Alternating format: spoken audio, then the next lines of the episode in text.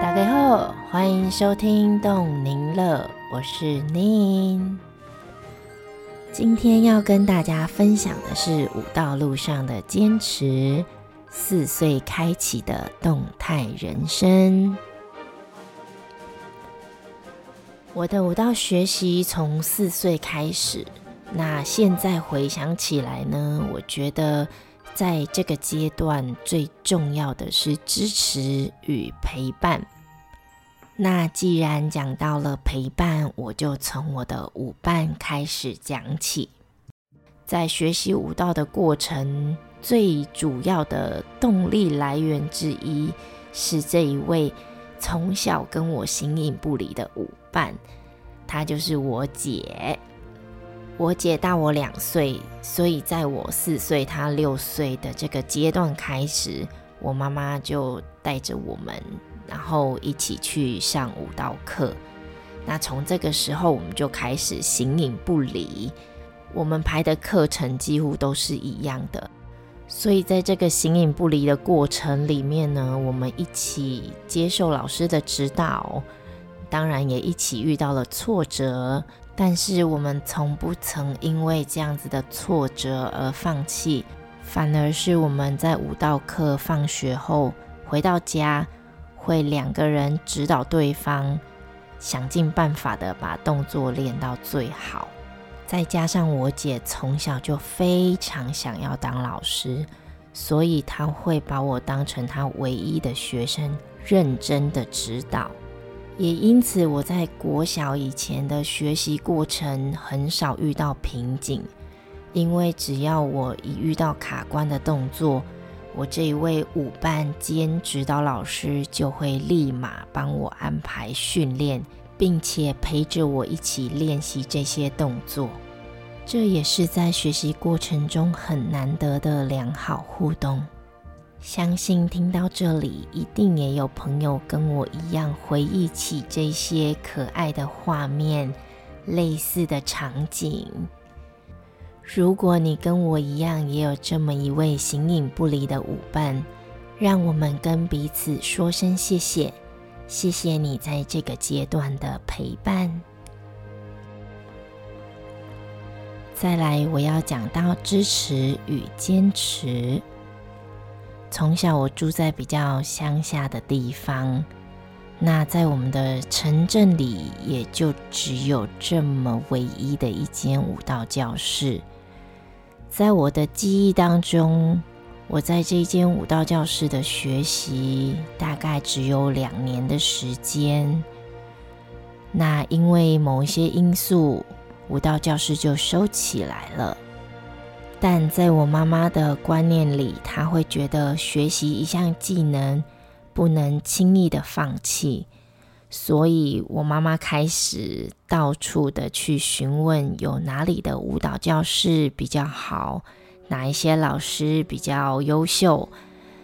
因此，我们开启了每周到外县市的舞蹈学习之旅。每次的车程大概要三十分钟以上，那来回就会超过一个小时。再加上妈妈要陪着我们等待课程结束的时间。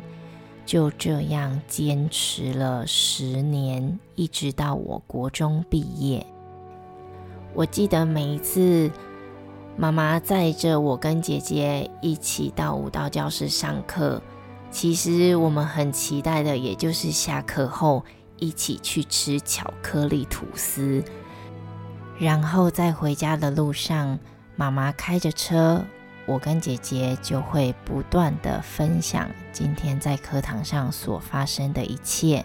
我想这些小确幸都是陪伴我们成长的养分。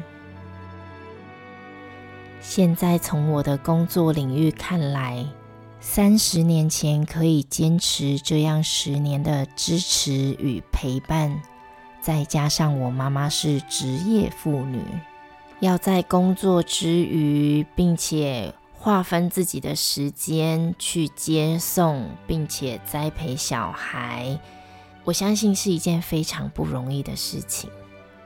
我妈妈的学历不高，也只有国小毕业，但在她的观念里面，她觉得他的每一个孩子都要有一技之长，将来出了社会才能够学以致用，养活自己，并且回馈社会。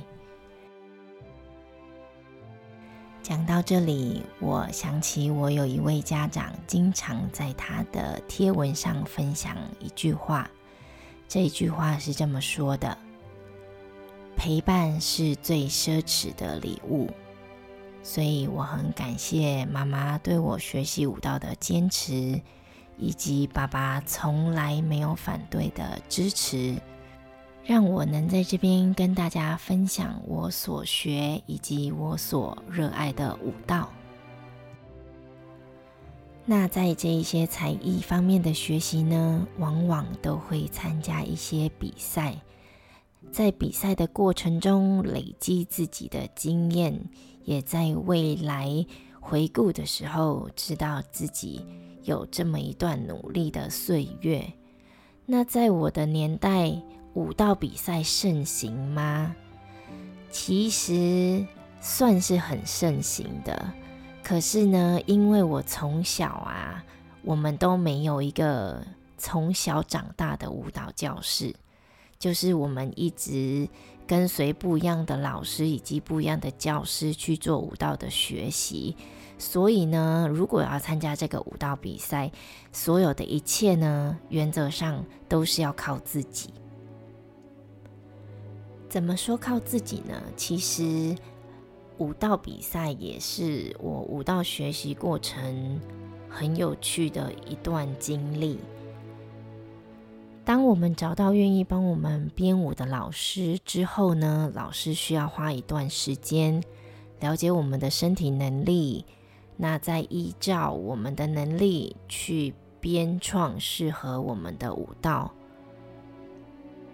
然后我们需要用有限的时间完成作品的学习，毕竟我们不是每一天都到舞蹈教室去报道，我们也只有假日才会到舞蹈教室去学习。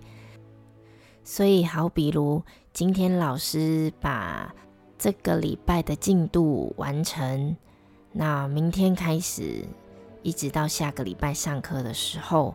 我就必须要把这些动作练好，然后融会贯通，老师才能在下一周继续有新的进度，然后持续反复的练习，一直到比赛。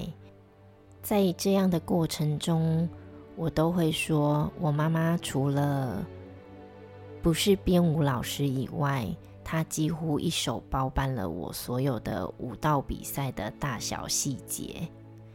每天固定的练习，那比赛的舞码呢，至少要连跳五次以上。这个对我妈妈来讲，她觉得不仅仅是技巧的训练，也是体能的训练。那再来就是服装制作的部分，老师会提供给我们服装设计师，然后我们必须要自己去跟服装设计师讨论。讨论舞码的类型，然后服装的款式也要自己去量身。服装定做完之后呢，也要自己去试装。接着就是进入舞蹈比赛，那比赛的妆法也都是我妈妈一手包办。其实有时候我都会觉得我妈想要当一名舞蹈老师，但是呢，现在想一想。我知道，其实这是妈妈对于孩子的爱与付出。那你问我第一次比赛成绩如何呢？我只能说超级厉害。第一次比赛我就拿到了第一名县代表，因为我的那个年代县市还没有合并，所以也就是等同于我拿到了进入全国赛的门票。那我也很开心的带着这样子的鼓励与肯定，继续努力的练习，参加了全国比赛。那在比赛结束之后呢，老师再次的问我说：“咦，你今年还想参加舞蹈比赛吗？”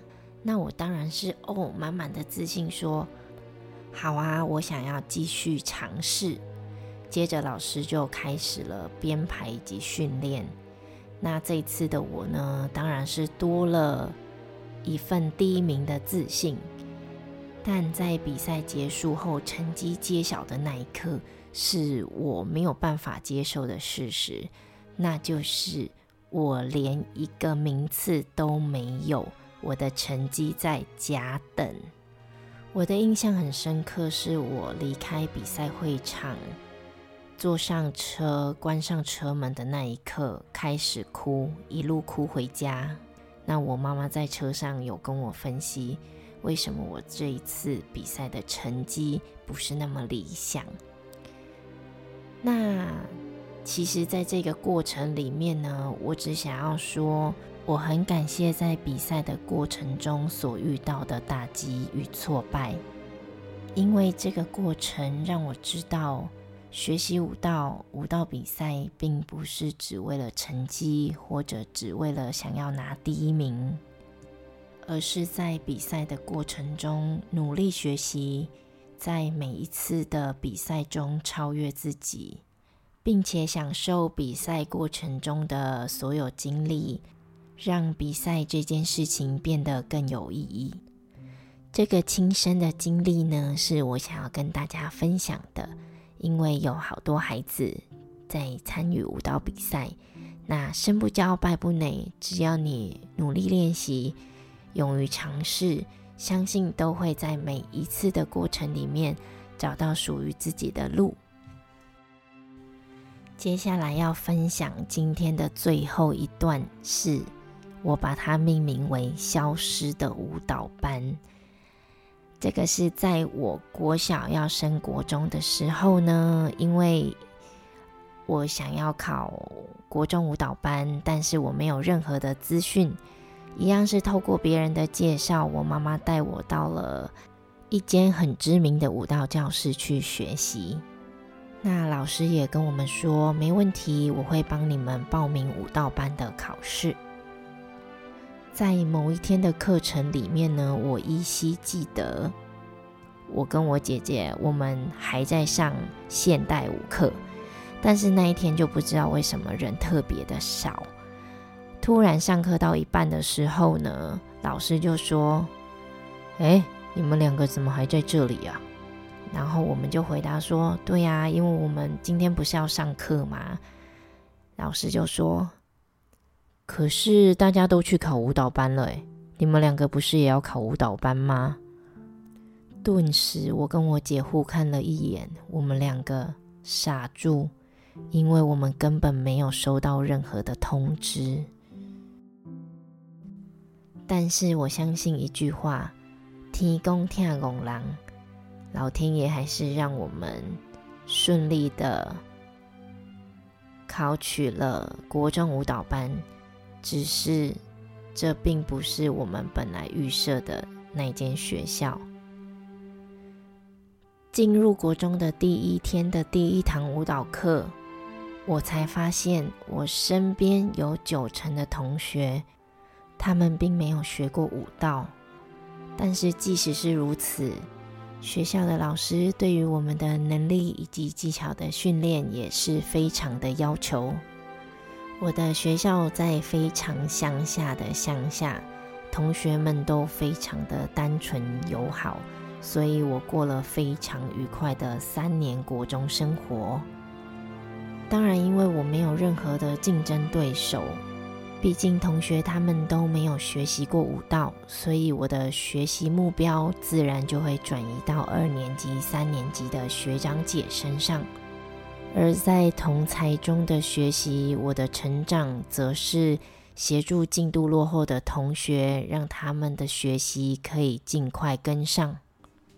其实我非常喜欢我的国中，但是也因为每一年舞蹈班的招生人数越来越少，所以渐渐的无法成班，学校的舞蹈班就暂停了。